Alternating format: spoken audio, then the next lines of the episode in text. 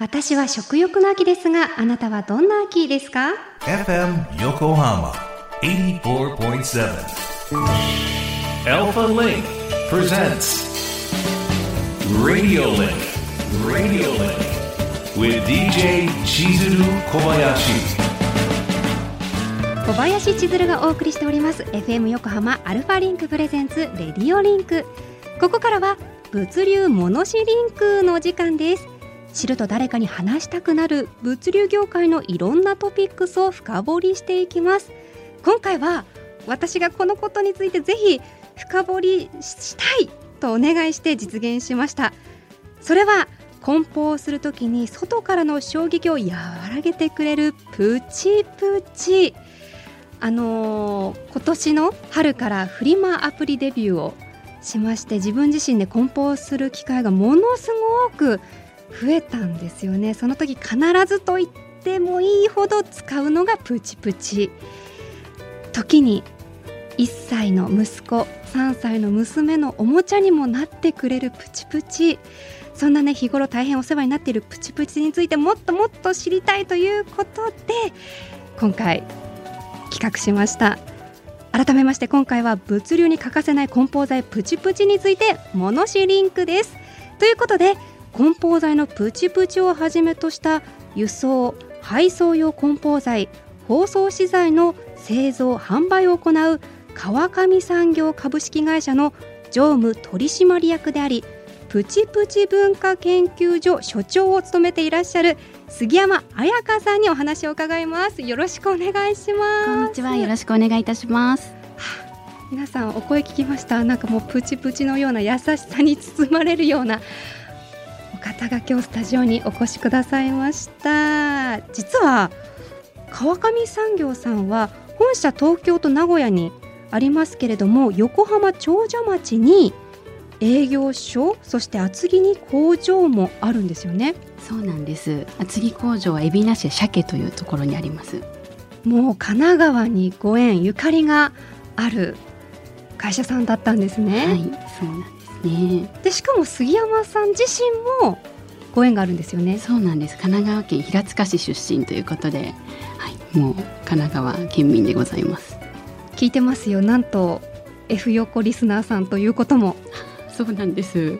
特にあの免許取り立ての頃とかはよく車の中で聞いてました。嬉しい。今日は何卒よろしくお願いします。はい、ます。さあ今日ね聞きたいことたくさんあるんですけれどもまずこのプチプチの歴史ですよね。いつ頃どんなきっかけで誕生したのか教えてください。はい。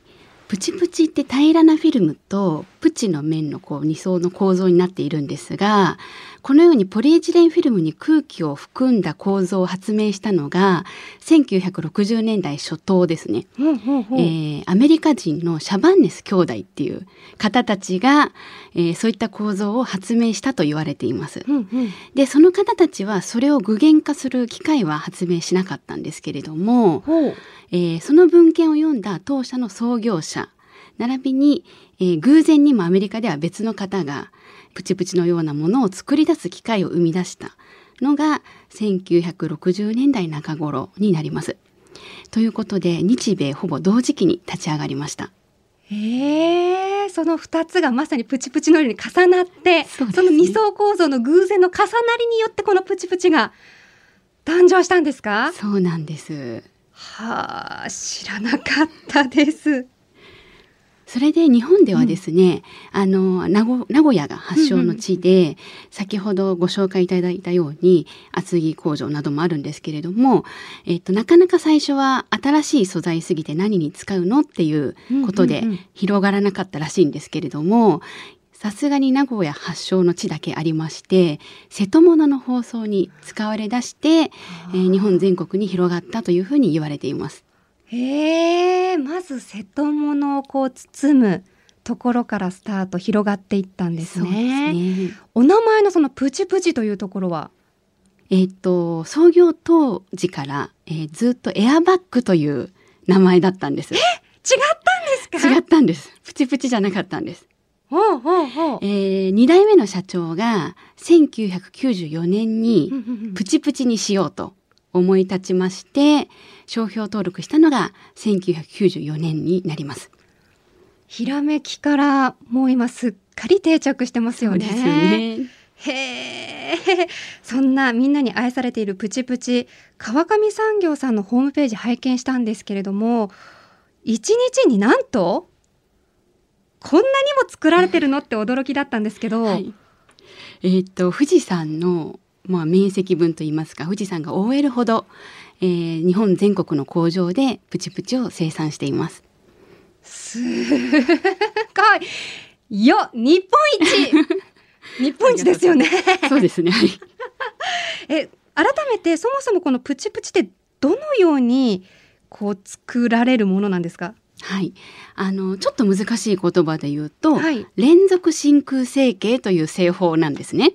なるほど。で、あの2枚のフィルムを貼り合わせて作るんですが、えっ、と1枚は平らな面、うんうんうん。もう一方はプチの凹凸の凸の部分ですね。膨らんでるところね。膨らんでるところを成形して、えーそのフィルムを作りましてその2枚が拝み合わせされてその時に空気が入ってプチプチになります。あー。えその空気って一日でどれぐらいの空気使ってらっしゃるんですか？えー、と大体なんですけれども、ええええ横浜アリーナ3.7個分ぐらい。横浜アリーナ。わかりますかね。いやいやいや横浜でね こう表してくださってありがとうございます。まあでもそれだけの莫大な量の空気を一日でね。包んでるんですよね。そうなんです。いや すごいですね改めて。それちなみにどこの空気が入ってるんですかね？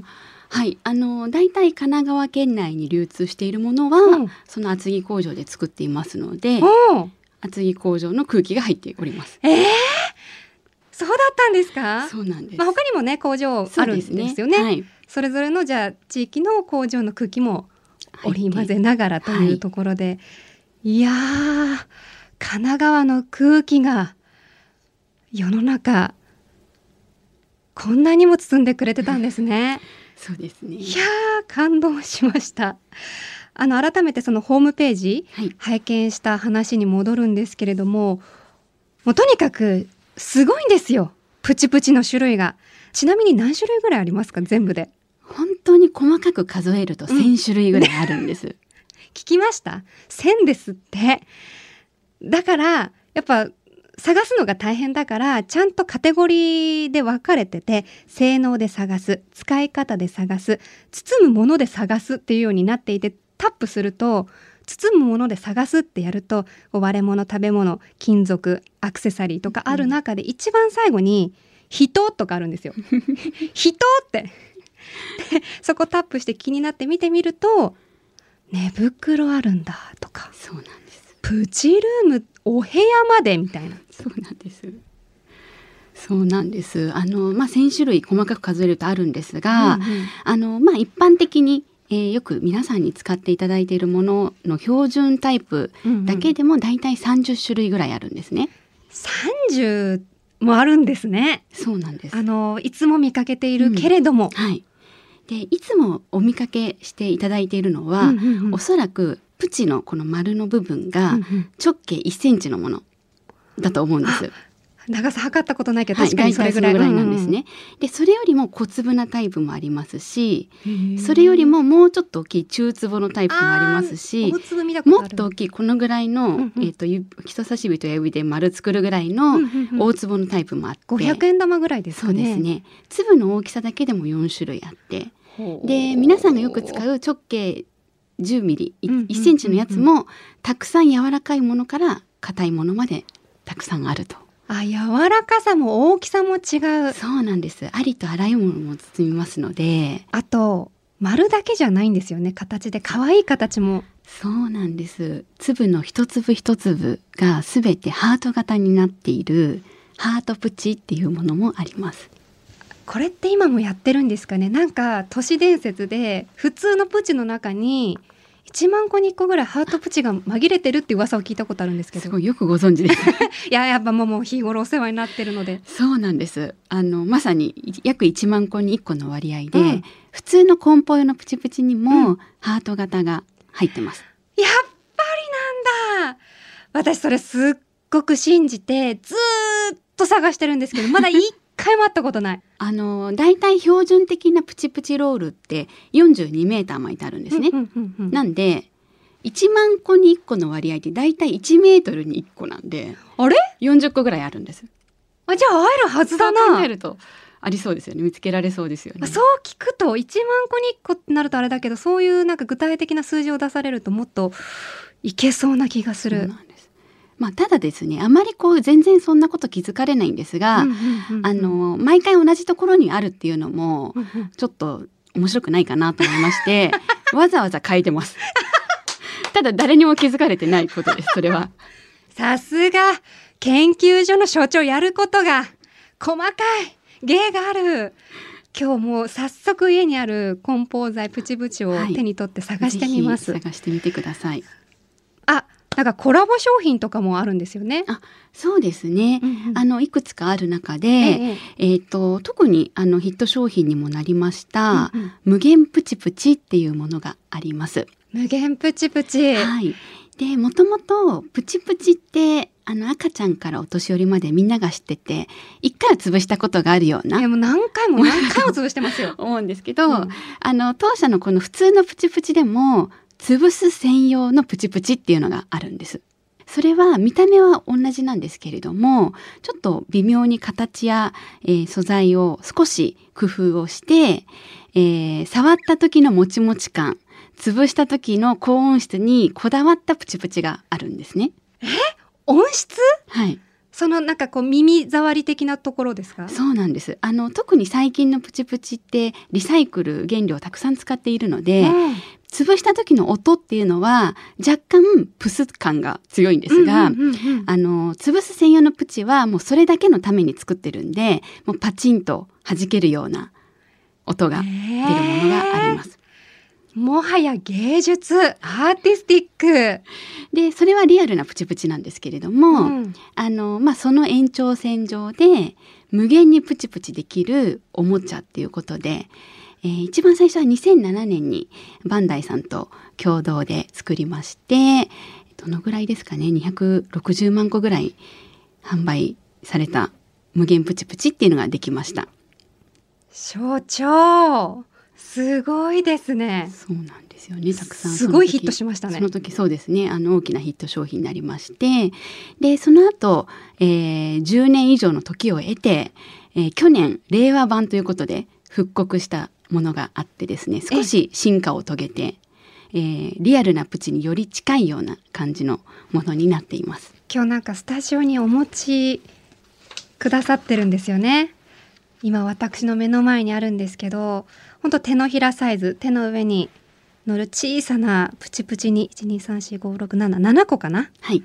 プチプチがあるんですけどちょっと実際今プチプチしてみますか？ぜひ。聞こえるかな？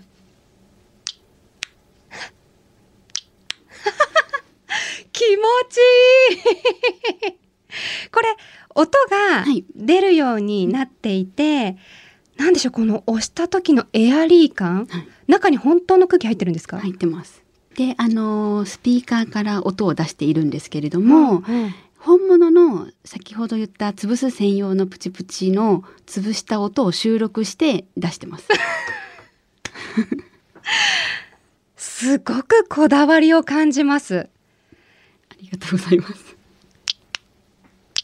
いやこれ癖になりますねで先ほどあの都市伝説って言っていただいた1万個に1個のハートプチっていうのがあってそれを一応踏襲して、えーっと無限プチプチも50回に1回ちょっと面白い音が鳴るっていう感じにしてます。もう私一日で川上産業さんのファンですありがとうございます。もうすごい遊び心と愛が詰まっているこの空気の中に。ありがとうございます。あのいろいろまだお話を伺っていきたいんですがこの今おっしゃっていたこの無限プチプチの歌があるそうで。そうなんです。無限プチプチの歌っていうまさにそのままのタイトルなんですが、はい。はい、あのープチメタルというバンドがありまして、かわい。いプチとメタルこの相反することですね。はい。あの2007年の時から、はい。あのその歌があって令和版は少し歌詞を変えてですね、えっとバージョンアップしたものがあるんですけれどもはいそれがあります。えちなみにあの彩香さんはどっかのポジションなんですか？一応ボーカルなんですけど。気になる。もうじゃあ早速聞きましょうか。プチメタル。無限プチプチ84.7 FM Yokohama. Alpha Link presents Radio Link with DJ Chizuru Kobayashi. さんずるいですよ。もうすごく好き。FM 横浜からお送りしている Alpha Link presents Radio Link お届けしたのはプチメタル無限プチプチでした。りがとうございました。めちゃくちゃ歌上手ですしこうなんでしょう本当プチプチを潰すかのごとくこうずっと聴いてたくなる癖になる。ありがとうございます。曲ですよね。途中でも本物の無限プチプチの音をマイクから入れて収録しました。すごい。もう脱帽です。あのなんかね令和版はちょっと歌詞を変えてるって言ってましたけどどんなところを意識して？あはいあのテレワークでプチとかっていう風に言葉を変えてやっぱりあのコロナでリモートでお仕事される方とかが多いと思う思ったんで、えっとそのような方にも、えーお仕事の合間に無限プチプチをしていただきたいなという思いでそのあたりの歌詞を変えさせていただきました。なるほどいや時代がしっかり反映されている素晴らしい楽曲ありがとうございましたありがとうございました。さあ改めてプチプチのお話深掘りしていきたいんですけれどもプチプチ使用された後のリサイクル率もすごいんですよね。あそうですね。えっ、とまず梱包用のプチプチは、えっ、とリサイクル原料の使用比率が平均80%をすでに超えています。おで、あのプチプチからプチプチへのリサイクルも、えー技術的にできますし、あとあの一般の方が分かりやすいところで言うと、えー学校給食とかスーパー銭湯とかにある牛乳瓶の蓋で。すね、まあミルクキャップと言ったりするんですけど、えっとあれって結構回収がしやすいんですね。皆さんそその場で飲んでうんうんうん。そこに戻すんで、なのでそのミルクキャップの次の命はほぼ全量プチプチになってます。お風呂上がりに飲む、その場で飲んでその場で返すから、は100%ほぼ回収できる、はい。そしてリサイクルされる、はい。地球に優しい。そうなんです。で今今後はですねあの皆さんが使い終わったプチプチをできるだけ回収したいと思っていて、うんうん。あの神奈川県内の小学校などにも少しずつ回収ボックスを設置させていただいたりなどの取り組みをあのしているところです。その地球に優しいという面で環境保全を意識したプチプチあるんですよね。あそうですね、えっと、普通の無色透明のも、えっと、リサイクル原料比率はとても高いんですがそれ以外に、えー少し緑がかったプチプチがあるんですけれども、うんうんうんえーバイオプチという商品になっておりまして、えっと植物由来のサトウキビ由来のですね、えーグリーンポリエチレンというものを使って作ったプチプチがあります。これはどんなところがさらに優しいんですかね？そうですねあのもう植物由来の原料を配合してますので、うんうんえー、と使った瞬間から、えー CO2 排出量が低いということですね。うんうんうんうんでこれ土に帰るプチプチも？そうなんです生分解性プチっていうのもまた別のプチプチの種類でありまして、うんえー、と土に埋めた場合に水と炭酸ガスに分解するような生分解性のものもあります。一仕事した後また綺麗に土に帰るだなんていやかっこいいですね。ありがとうございます。お時間となってしまいました。